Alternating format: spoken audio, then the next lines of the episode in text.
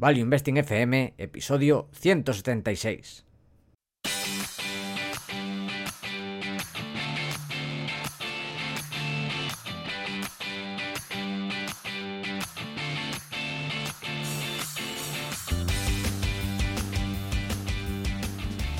Hola, soy Paco Lodeiro. Bienvenido a Value Investing FM, el podcast semanal en el que te ayudaremos a sacarle partido a ese dinero que tanto cuesta ganar y ahorrar.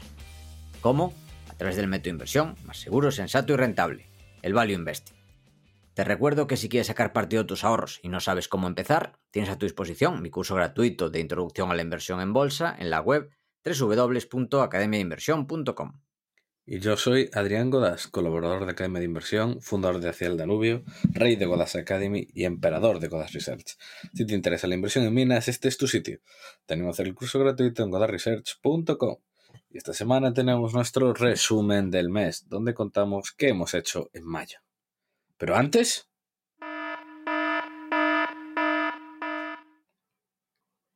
¿Cuál es el warning, Paco? Pues que sigue la oferta de Godas Academy, si no me equivoco. Así es, seguimos de oferta en los negocios de, en Godas Enterprises. Tanto en Godas Academy como en Godas Research tenemos descuento para celebrar pues segundo aniversario de Academy y primero de Godas Research. Y ahí, estamos, eh, ahí están las gaviotas que parece que se van a apuntar también, por lo que acabo de escuchar. Yo creo que ya están apuntadas. ¿Cuántas gaviotas hay, más o menos, apuntadas? Igual ya han entrado, ya han entrado varias, ¿eh? Han entrado varias, no me extraña, con este ofertón, Puede como ser. para perdérselo. Puede ser. Sí, y la verdad que sí, aparte de las gaviotas también están entrando bastantes seres humanos. También. Sí, Uf, no me extraña, ya te digo. Pues muy bien, muy bien. Además, buen momento para las materias primas. En fin de ciclo, cuando todo se empieza a calentar ya la inflación, estadísticamente, históricamente, bueno, ya se está viendo cómo está subiendo el precio. De hecho, hay una nueva materia prima que la comentas que, bueno, habrá que hablar de ella en el futuro. Pero Como parece todas, que... Sí, bueno, que la verdad es que como todas. Es que están todas así, es que de hecho lo pusiste y vi lo que subió y dije, "Buah, pero, pero eso es lo normal. Es que todas. Sí, sí. Bueno, Empezamos con lo personal. Y este mes ha sido una locura. Yo creo que para ambos. Sí, sí, ha sido una locura. No sé si em- prefieres que empiece yo o cuentas tú tu viaje. Bueno, muchos ya saben lo que te pasó, que ya lo conté yo por aquí. Va, empieza contando tú. Venga, voy a contar algo que ya quedamos en contar varias veces, que es lo que pasó con el CFA. Bueno, tuve el examen, ya no sé ni qué día tuve el examen, ya no sé ni en qué día ni en qué mes vivo. Hace poco me sorprendí de que estábamos entrando en verano. Yo pensé que se estaba acabando el verano. O sea, no sé ni en qué época del año vivo, así, Así, no me extraña. así es mi mundo. Y bueno, pues eso. Hice el examen del CFA, pero casi no lo hago. ¿Qué sucede? A ver, con el CFA tienes que llevar el pasaporte. No vale el DNI, no vale una fotocopia del pasaporte, nada. Nada más tiene que ser el pasaporte con tu nombre y apellido exactamente igual que lo que aparece. Bueno, eso lo toman muy en serio, el tema del pasaporte. Y yo, desde que salí de mi casa, llevé el pasaporte conmigo. O sea, no lo llevé ni en la mochila. Lo lleva siempre en el bolsillo, para no perderlo. Solo estuve sin él durante 10 segundos. Que fue cuando fuimos a comer, tú, Adrián, yo y Eloy, que estuvo con nosotros hace poco hablando de, series, películas y documentales de bolsa. Bueno, ¿qué sucedió? Te enseñé mi pasaporte y tú lo cogiste pensando que era tuyo, lo metiste en el bolsillo. Y dije, eh, ¿qué es el mío? Dice, ah, pensé que me lo, me lo acabas de coger porque yo siempre ando con él, ah, toma. Claro, porque como yo acababa justo, ya me volvía para Galicia y acababa de estar en Polonia, yo tenía justo el pasaporte en el ese bolsillo, al lado de Paco. Exactamente. Entonces fue como 10 segundos sin el pasaporte en mis manos. Lo sacó, toma, boom. Muy bien. Y lo guardé. ¿Qué sucedió? Llego al examen, me preparo para, bueno, hago la cola, subo, saco el pasaporte para enseñarlo, lo abro y veo la cara de Adrián en el pasaporte. y ya flipando. Yo digo, hostia, que me lo he confundido. Hablo con la gente ahí y dijo, voy a llamarlo. Llamando a Adrián, que no me coge. Lo debí de llamar unas 10 veces entre que no me cogía mientras en el camino le iba explicando la, todo lo que estaba pasando. Y yo, Esto era... y yo en el metro. Exactamente. En, es que no sé dónde, en qué zona comimos. Tú estabas en nuevos ministerios. Sí, ya por ahí ya ni me acuerdo en cuál me bajé. Sí, pero No. bueno, un rato largo. Sí. Y nada, eran las 3 menos cuarto. Empezaba a las 3 el examen. Yo, Adrián, ven ya y trae el pasaporte que tienes el mío. Claro, yo corriendo, salgo del metro, pillo un Cabify, voy hasta allá. Una locura, total. Al final pudiste entrar, o sea, te di el bueno. pasaporte y subiste como a las 3 y 20, ¿no? A las 3 y 25, pero de milagro, porque tú me lo diste a y cuarto y con mi pasaporte no me dejaban entrar tampoco. Porque empezaba a las 3 y en teoría hay un rango hasta las 3 y media, pero yo como a las 3 no tenía el pasaporte, me decían que querían confirmación de arriba de la empresa que hace los exámenes, que no es el CFA, sino es una empresa independiente, para confirmar que yo podía entrar. Y claro, yo intentando, ellos que intentando llamar, que no le cogían, yo intentando llamar también, que era una llamada internacional, no, no sé a qué país, que además no podía con Pepefon porque las tenía desactivadas, llamando a Pepefon para intentar activar las llamadas internacionales, hasta que a las 3 y 25 les confirman que sí, que puedo entrar, pero que tengo que entrar ya.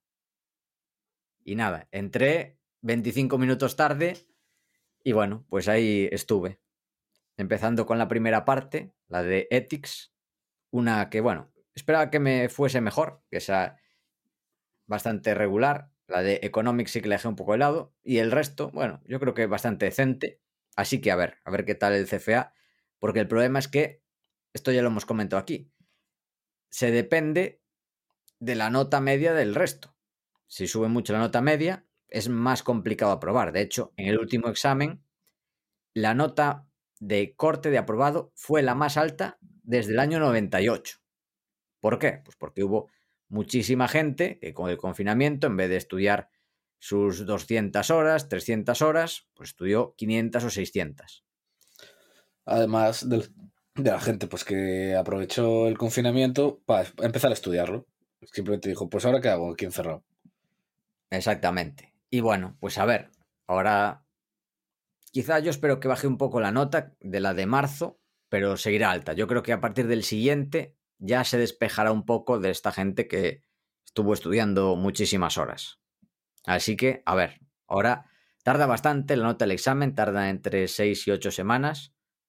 Así que bueno, toca esperar. La verdad es que he aprendido mucho con el examen. Que sí, yo creo que me ha servido mucho lo de aprender, pero bueno, estoy deseando no hacerlo. O sea, si puedo aprobar, encantado. Dediqué bastante tiempo a la parte de ética, que más me dijo Jorge. Céntrate en el resto, que lo de la ética puedes dedicar mucho tiempo y que te salga mal. El resto, si le dedicas tiempo, te va a salir bien. Entonces, fue mi fallo no hacerle caso a Jorge, que es el que hace la preparación en, en Academia de Inversión del curso de CFA, Jorge Robles, y le tengo que dar la razón. Que totalmente. La parte de ética, puedes dedicar 100 horas y hay cosas que son muy enrevesadas y lo vas a hacer regular. En cambio, si ese tiempo lo hubiese dedicado a economics, que el problema de la parte de economics es que lo detesto, porque son cosas falsas. Y entonces tienes que estudiar cosas que sabes que no son ciertas. Y me repatea. Por eso me centré en ethics, que me pareció una parte interesante, pero muy complicada. Bueno, estas son mis reflexiones sobre el CFA, que te tocará a ti dentro de poco, Así en es. un año aproximadamente. Así es. Yo tengo la ventaja de que muchas de esas cosas pues las he dado ya en la cabeza y tengo más reciente el ponerme a estudiar y a hacer el test, hacer Sí. exámenes. Por cierto, quiero saludar a un joven que estábamos esperando, Eloy y yo, en la puerta y me reconoció y me dijo que era oyente del podcast. Así que desde aquí le mando un saludo. La verdad es que no le pregunté el nombre, pero bueno, si está escuchando, él sabe quién es, que nos deje un comentario en el podcast. Y nada más. A- Le mando un abrazo desde aquí. ¿Qué más he hecho? A nivel personal, una revolución. Una noticia terrible. Sí, me he pasado a Apple, me he pasado al iPhone. ¿Qué te parece? Increíble. Tengo que decir que hay mucha gente que le parece un cambio brutal, pero yo tenía un OnePlus y para mí OnePlus de Android es lo mejor que hay. Así que, si bien es mejor, veo que está todo mejor, mm, digamos, la fluidez, obviamente, siempre un móvil nuevo va a ser más fluido, pero todo, como está todo pensado para que no sobre nada, sea fluido, sea cómodo, la experiencia sea la mejor posible, la cámara, o sea, está todo muy, muy bien pensado en Apple. Pero bueno, también hay que tener en cuenta eso, que no es un cambio tan grande en mi caso, porque mucha gente eso pasa de un móvil de 100, 150 euros a un Apple y claro, el cambio es brutal. En mi caso, que tenía un OnePlus que me había costado sobre 400, el OnePlus 5, pues, y que me duró cuatro años a mí, me gusta comprar móviles buenos que me duren, pues eso, unos 3, 4 años como mínimo. El anterior también, el Nexus 5, me había durado unos 4 años. Y este, bueno, mi plan es que también. El, compré el iPhone 12 Pro y la idea es eso. Además, lo bueno es que el iPhone, si dentro de 4 años lo cambio y lo vendo, conserva bastante valor. Que eso no pasa con otros móviles que, bueno, no, cuando pasa el tiempo no valen casi nada. Y bueno, estoy contento, pero tampoco es algo que diga, wow, es increíble. No, está muy, muy bien, está mucho mejor, pero mm, con, o sea, no es algo revolucionario. Me gusta la integración. Y el gran problema es eso. O sea, porque te gusta que bien está integrado con los AirPods Pro, pero claro, tienes que, para que esté tan bien integrado, comprar productos del ecosistema. Los AirPods Pro, el Apple Watch, que sí, que están muy bien, pero claro, ya te metes y a ver quién te saca de ahí. Y esto me encantó cuando era accionista de Apple. Ahora ya no lo soy por temas de valoración. De hecho, puedo comprarme bastantes productos de Apple con lo que gané con la compañía, la verdad, que llegó a ser, creo que era mi, mi principal posición junto con Constellation Software. Y bueno, todo el dinero que gane con las acciones, una parte se la he devuelto a la compañía. Y es posible que más partes se las acabe devolviendo. Además de esto, ahora que terminó el CFA, algo que me gusta es que he vuelto a analizar empresas con calma, que es algo que echaba de menos, poder dedicar tiempo a mirar empresas, sectores, investigar productos, informes anuales, equipos gestores. Es algo que me gusta mucho y he podido dedicarle tiempo a esto. Estoy, bueno, investigando empresas más pequeñas donde creo que puede haber valor a día de hoy, en unas bolsas que en general pueden parecer caras, pero que si se rebusca siempre hay cosas interesantes. Y por último, pues he tenido bastantes reuniones que fui dejando con el tema del CFA, que las fui posponiendo, algunas con personas con las que estuvimos tú y yo, Adrián, bueno, y Lucía también. Así que desde aquí mandamos un abrazo a Casia, a Paco Salgueiro y a Luis Álvarez Estelo. Casia, que es posible que lance un podcast con Lucía. Ya se verá. Hmm. Bueno, ya se verá, no. Lo tienen que hacer sí o sí. Se comprometieron, o sea que tienen que hacerlo. No sé cuándo. También el nuestro es inminente, el podcast de Ortega y Lodeiro. Tendrá que salir pues las próximas semanas. El objetivo era que estuviera ya, pero bueno, queremos tener un, poco. No, pero a ver, ya tenemos varios grabados. ahora por tenemos seis grabados. Ahora sí. Ahora sí. Pero queremos tener unos cuantos más grabados ya para, bueno, tener de reserva. Pero bueno, insisto, están cinco o seis grabados y será algo inminente. Y este es el resumen. Tú, Adrián, ¿qué? ¿Qué comentas? Yo, pues la verdad que ha sido una absoluta locura de mes. Me atrevería a decir que es de los meses más random y donde más cosas me han pasado en mucho, mucho tiempo. Me ha pasado de todo. He estado en Polonia. He vuelto a Barajas. Me encerraron en un hotel con COVID. Salgo del hotel. Tengo un montón de reuniones. Estoy con Dani. Estoy con nuestro buen amigo Willy estoy con gestores, estoy con Pedro de Galileo, con Andrómeda. Un gran saludo también a Juan Ignacio, nuestro, uno de nuestros seguidores más antiguos, que me dijo, eh, estando con él el otro, allí, me dijo que nos empezó a seguir en el podcast número 3. ¡Wow! Es uno de nuestros seguidores más antiguos y, que, sigue ahí. Así que un gran saludo para él. También nos hemos visto, pues lo que contaba Paco, pues, estuvimos con Casi en Coruña, estuvimos con Paco y con Luis en Vigo, o sea, bueno, de todo, me ha pasado de todo. Luego vuelvo, termino ahora por fin los exámenes, bueno, increíble, increíble. ¿Y qué tal los exámenes? Pues muy bien, yo creo muy bien. Ah, es, es cuarto, es literalmente el curso más fácil. Sí. Solo me queda ahora preparar el TFG, el trabajo de fin de grado, y una última asignatura que hay que recuperar. Y ya está. Y carrera terminada. Muy bien. ¿Y de qué es el TFG? Valoración de activos cuando no hay precios de mercado. Bueno, interesante, interesante. podría haber sido bastante peor. Sí, sí. Que me tocas. Así que la verdad ha sido un mes. Ha sido un mes duro, la verdad. Ha pasado de todo. Intenso. Sí, sí, sí, sí. otra cosa no, pero ha sido muy intenso. Bueno, continuando, la siguiente sección, lecturas y aprendizaje. La primera parte, la primera mitad del mes, lo dediqué intensamente al CFA, que estaba mirando en el Google Calendar, que tuve el examen el día 19, el miércoles 19 a las 3 de la tarde en Madrid.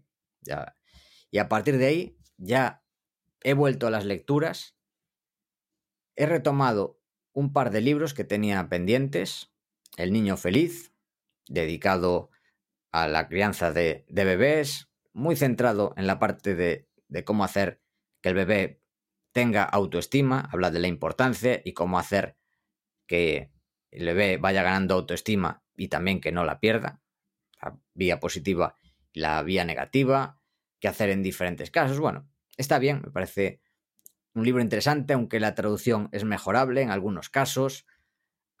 Falta alguna tilde, que es algo que me fastidia en un libro, que en emails que me mandan, bueno, vale.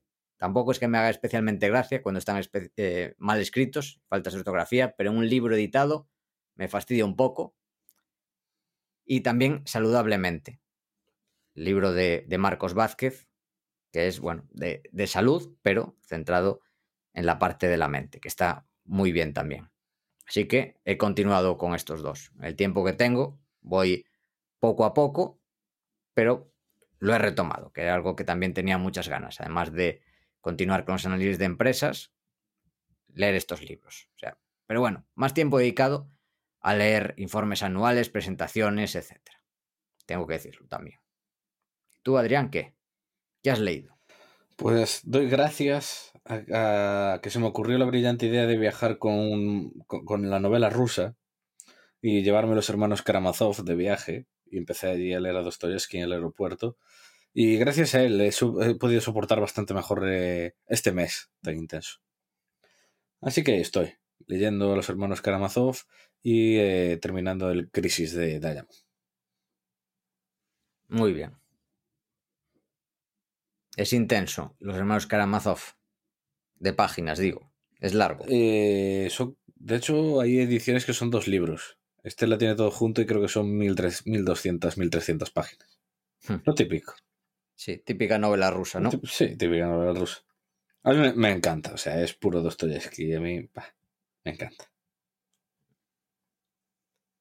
Bueno, seguimos con la curiosidad del mes, que esta vez es doble. Es doble.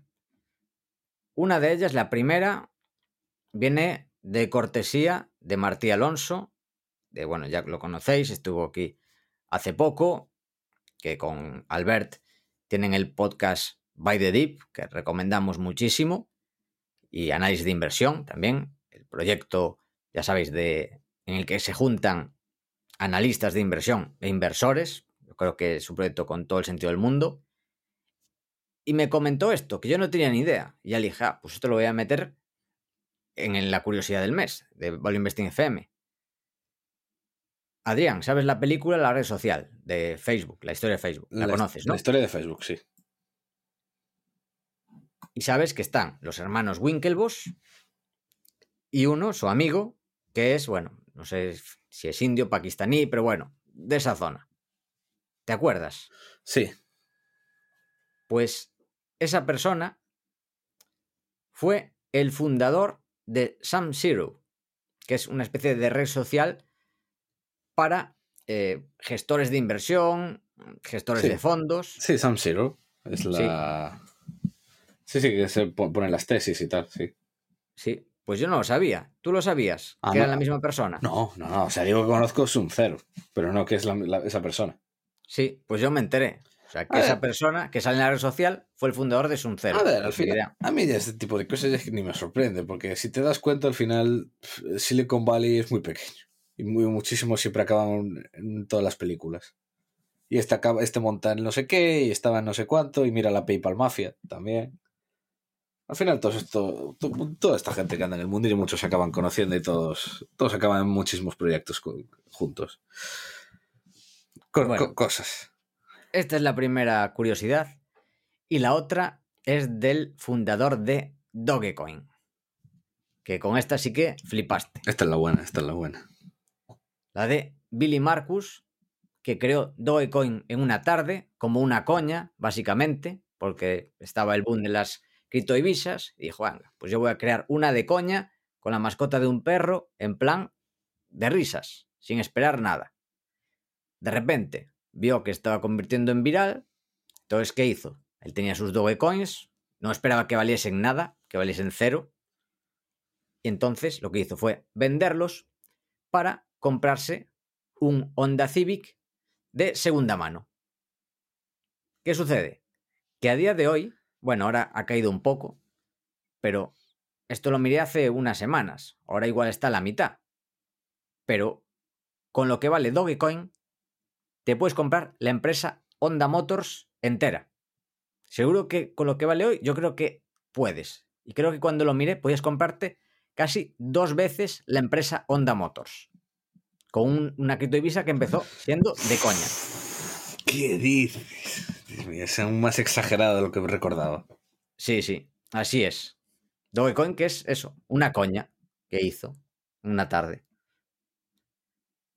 Pero bueno, que le quiten su Honda Civic. Dios mío.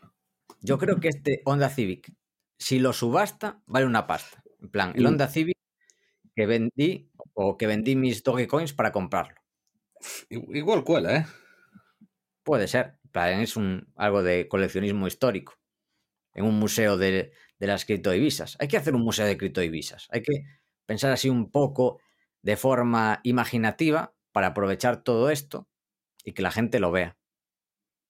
Lo que pasa es que no sé cómo lo haces. ¿Qué metes ahí en el museo? Tweets no puedes meter. Ni NFTs. Bueno, sí, si los compras, sí. Este es el NFT de tal. Bueno, puede ser. ¿Qué tiempos vivimos? Sí, qué tiempos.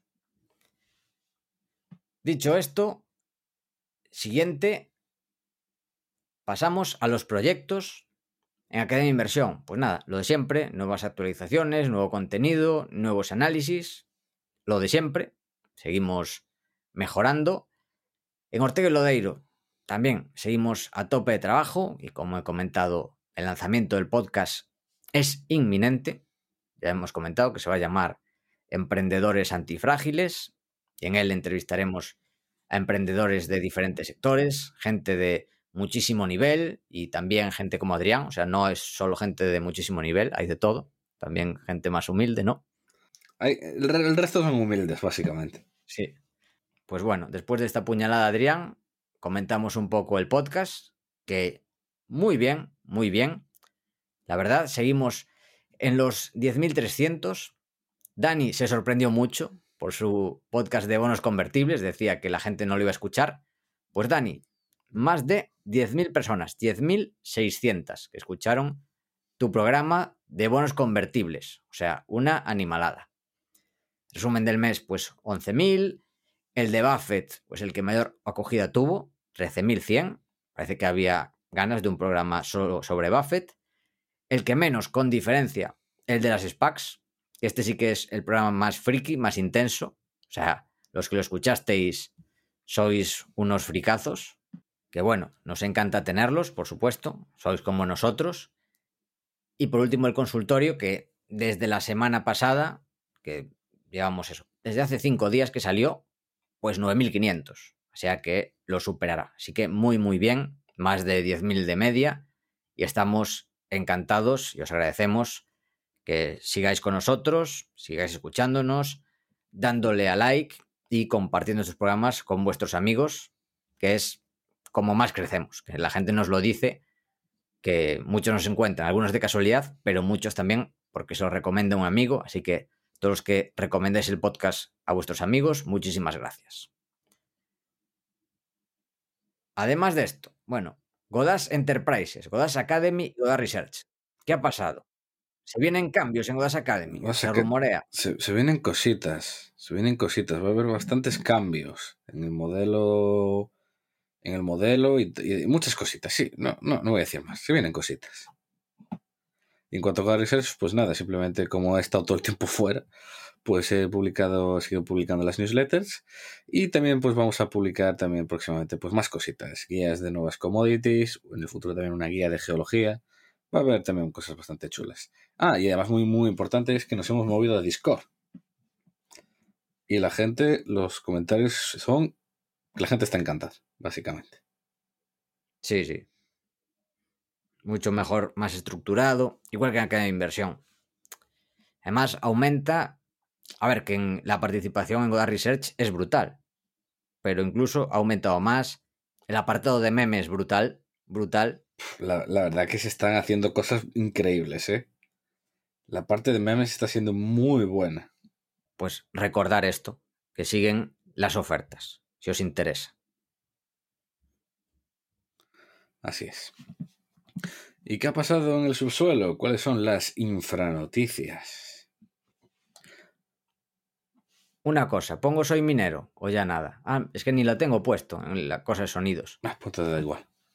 Cantas tú un poco, soy minero. Antonio Molina. Soy, Otro día. Soy minero. Na, na, na, na, na, na, na. Increíble, es un, es un, temardo. Un temardo. A ver si por cantar tú también nos los desmonetizan en YouTube. Nah, malo será que, malo será que se den cuenta de un de, de tres segundos. Malo será.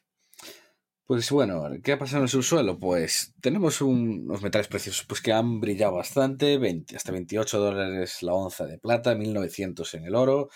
Los base metals pues han aguantado por ahí y ha habido por, últimamente un poco de presión sobre los precios por, después de subir a lo loco, porque los chinos están eh, preocupados. Consumen la mitad de las commodities del mundo, y obviamente les afecta bastante que suba su precio. Así que salió Xi Jinping y varios gobernadores como Li Keqiang diciendo de que iba el gobierno chino, por supuesto, iba a responder con dureza a malvados especuladores que subieran los precios. Hmm. Entonces sacaron por las típicas cosas así para asustar, provocaron que cayeran bastante los futuros eh, chinos de varias commodities de hierro, de aluminio. Pero vamos, en los mercados internacionales, pues realmente pues el precio sigue bastante igual. Pero los chinos, pues se nota ese intento de intentar calmar, de frenar, también de que le dieron órdenes a las fundiciones de cobre de tratar de retrasar un poco los pedidos. Pero vamos, que al final la demanda está ahí, o sea, trata de moverla y lo que sea, pero es lo que hay. Una cosa que también podemos volver a hablar más adelante está el pelotazo de la inflación, que están saliendo los datos más altos de inflación que se recordaban en varios años, lo cual era absolutamente perfectamente predecible. Yo, de hecho, no sé si fue aquí que dije a principio de año que si no aparecía inflación en Estados Unidos ahora, no iba a aparecer nunca más. O sea, hasta que desaparezca Estados Unidos, no iba a aparecer si no aparecía ahora. Y así ya está empezando a subir.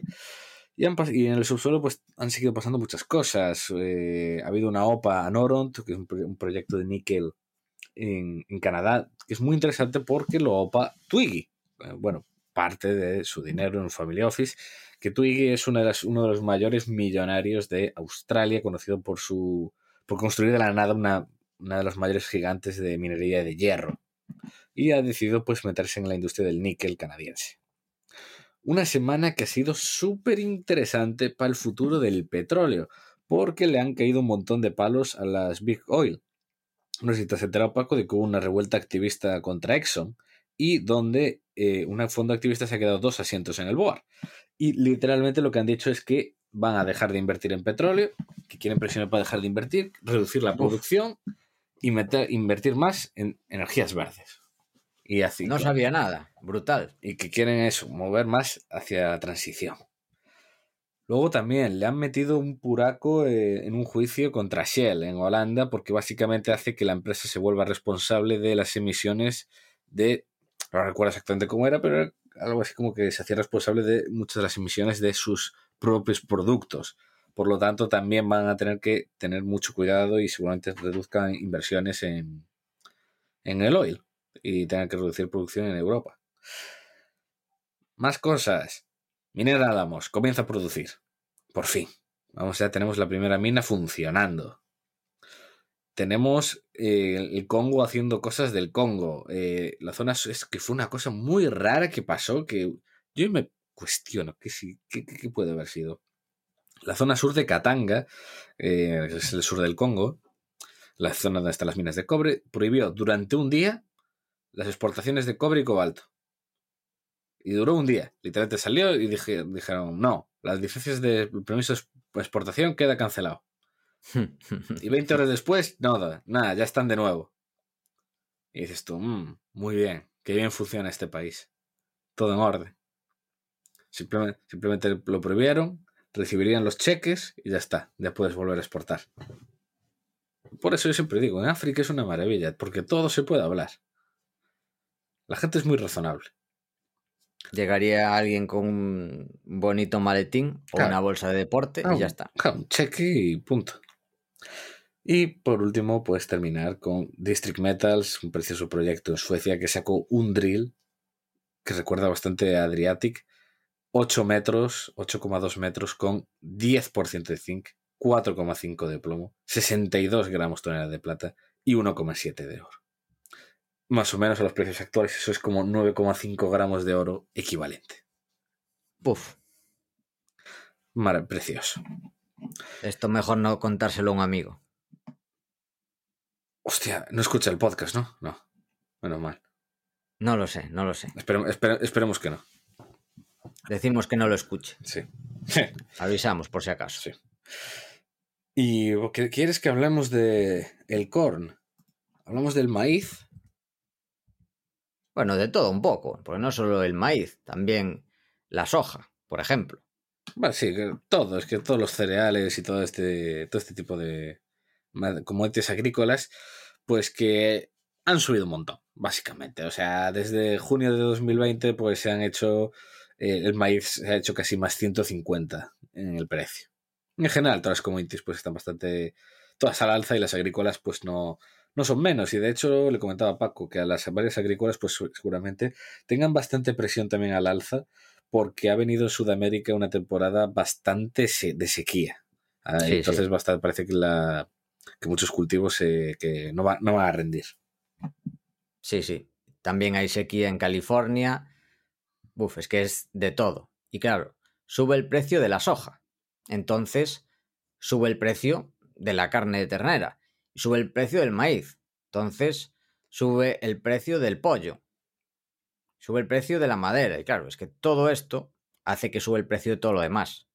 Y esto, También el- la escasez de, de chips, que va a hacer que suba el precio de la tecnología, de algunos coches, porque no pueden cuadrar la demanda por culpa de eso, por la falta de chips. O sea, es que si no hay inflación ahora, es lo que decía, es que no hay- va a haber nunca. En fin.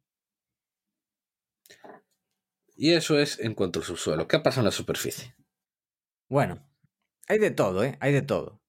Porque, por un lado, ha pasado lo que hemos visto, el tema criptos, parece que ya la especulación se está calmando, pero hay algunos activos que resisten. Y el héroe del mes ha sido AMC Entertainment Holdings. ¿Que ¿A qué se dedica? Pues a los cines.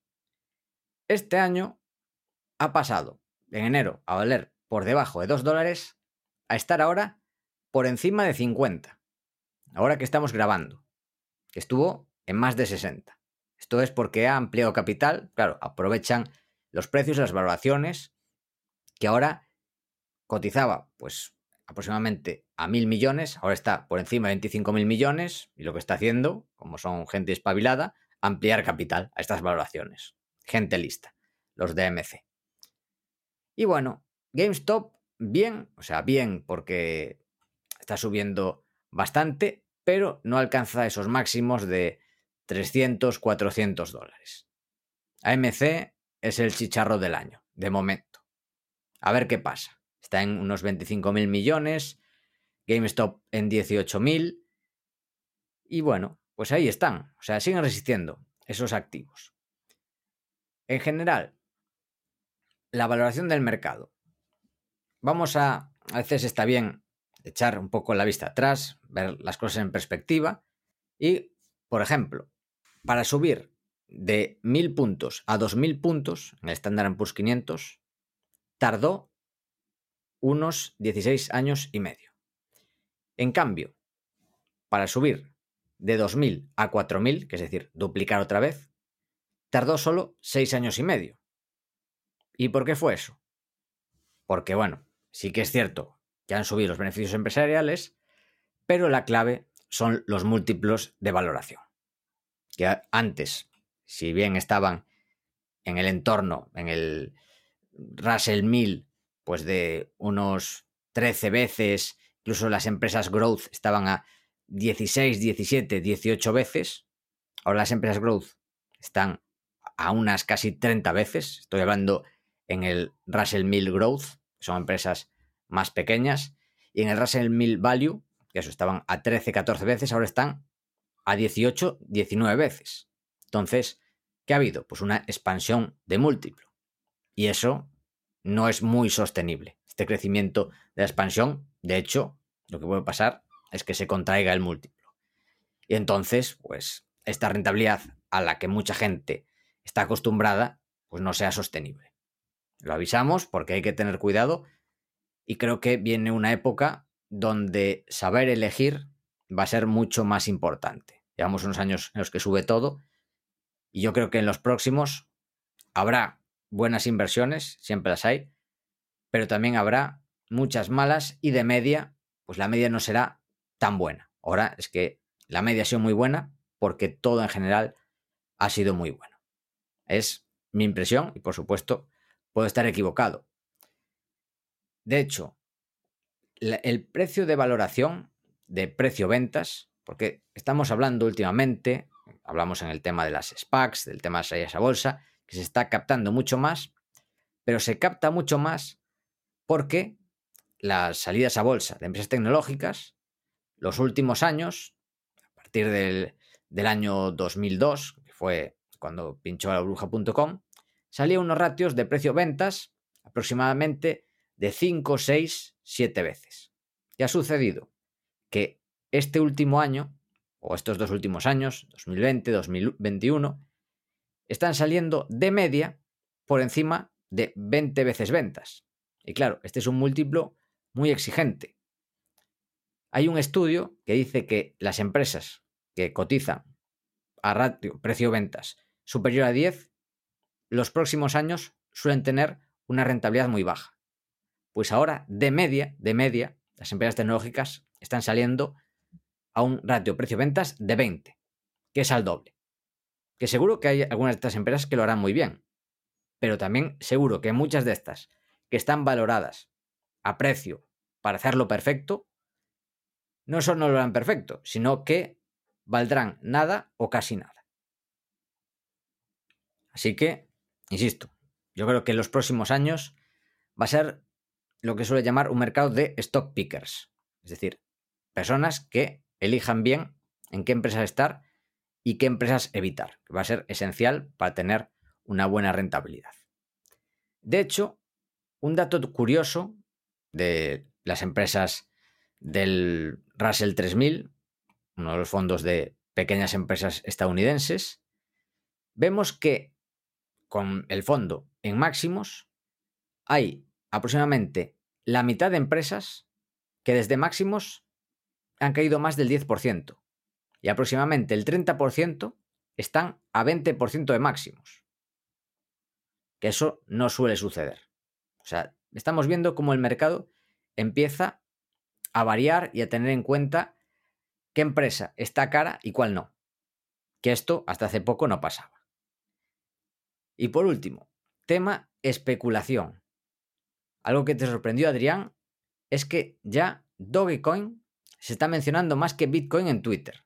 También va un poco por rachas, Bitcoin es mucho más constante, pero el último mes y aproximadamente en febrero, desde finales de enero, principios de febrero, en popularidad, popularidad, le ha comido bastante la tostada a Bitcoin. Curioso. Y también, tema especulación, algo que comentamos, que si bien ya lleva tiempo aumentando la especulación en criptodivisas, esto bueno, somos todos conscientes con la publicidad que nos sale seguramente, pues si bien hace uno o dos años la mayoría de esta especulación era en spot, en el mercado spot, es decir, con las criptodivisas en sí, cada vez más está aumentando en derivados. De hecho, el mercado de derivados este año de criptodivisas, de especulación con derivados, ha superado a la especulación con criptodivisas en sí. ¿Y qué ha hecho esto? Que también esto te ha sorprendido bastante. Estos datos son de la web bybt.com, que no la conocía y está muy bien con datos de criptodivisas, que te da un gráfico sobre las liquidaciones. ¿Qué sucede? Que hay gente que especula con dinero que no tiene y si no es capaz de cubrir pues, la posición larga o la posición corta, el broker lo que hace es liquidar su cuenta y vender de forma forzada. ¿Qué ha sucedido? Que desde el 17 de abril ha habido más de 40.000 millones en liquidaciones forzadas, que es una pasada. De hecho, si entráis en la web, aparece las liquidaciones en las últimas 24 horas, que por ejemplo lo tengo aquí delante, se han liquidado 624 millones de dólares en las últimas 24 horas. De gente, bueno, de especuladores, gente aficionada o gente que han sido embaucada para especular con criptodivisas y pase lo que pasa, hay mucha gente que está perdiendo todo su dinero, todo el dinero que ha metido en criptodivisas y hay gente que se endeuda para invertir de forma apalancada. Y esto para mucha gente pues es una ruina, es perder, no es que pierdan todo, sino más de lo que tienen. Y bueno, desde el efecto Musk, que empezó a, calentarse el Bitcoin con, en, el torno de los 35.000, cuando empezó a hablar de, de Bitcoin y a comprar Bitcoin Elon Musk, que vemos el gráfico y estos anuncios hicieron que subiera muchísimo. También cuando dijo que no aceptaba más, fue el gran debacle. A mediados de mayo o a principios de mayo, que bueno, pasó de ser la persona más querida en el mundo de las criptovisas y el Bitcoin a ser de las personas más odiadas de la noche a la mañana. Y curiosamente. te voy a decir una cosa. ¿Qué pasó? Después de eso, fue maravilloso cómo chocaron los fanboys de Bitcoin y de Tesla en los comentarios y la, lucha que, hubo ahí. Sí, es que yo estaba con el tema del CFA, me cuadró una semana antes y me lo perdí, la verdad. Nada, nada, una absoluta locura fue eso. esos tres días fueron una locura, Twitter. ¿Pero en qué plan? Nada, de, unas discusiones sobre. Todos de repente son ingenieros energéticos, todos son expertos en energía y todo fue. No, más que es que no, entiende el Bitcoin, no entiende el no sé qué. Luego los de Tesla, no sé cuánto. Ah, es que fue, fue increíble, Paco. Tú tienes que entrar en los tweets de Musk y, ver los comentarios. y bueno, relacionado con el tema de la especulación, algo que te conté antes también, que un exchange de, de criptovisas, FTX, creó, porque se lo pidió la gente, Claro, parece que las criptodivisas estaban enfriando y se estaba calentando el tema de la madera en Estados Unidos. Entonces, un día, por la tarde empieza a ver la gente que habrá un, un producto de futuros de madera para especular la gente y en 12 horas estaba creado.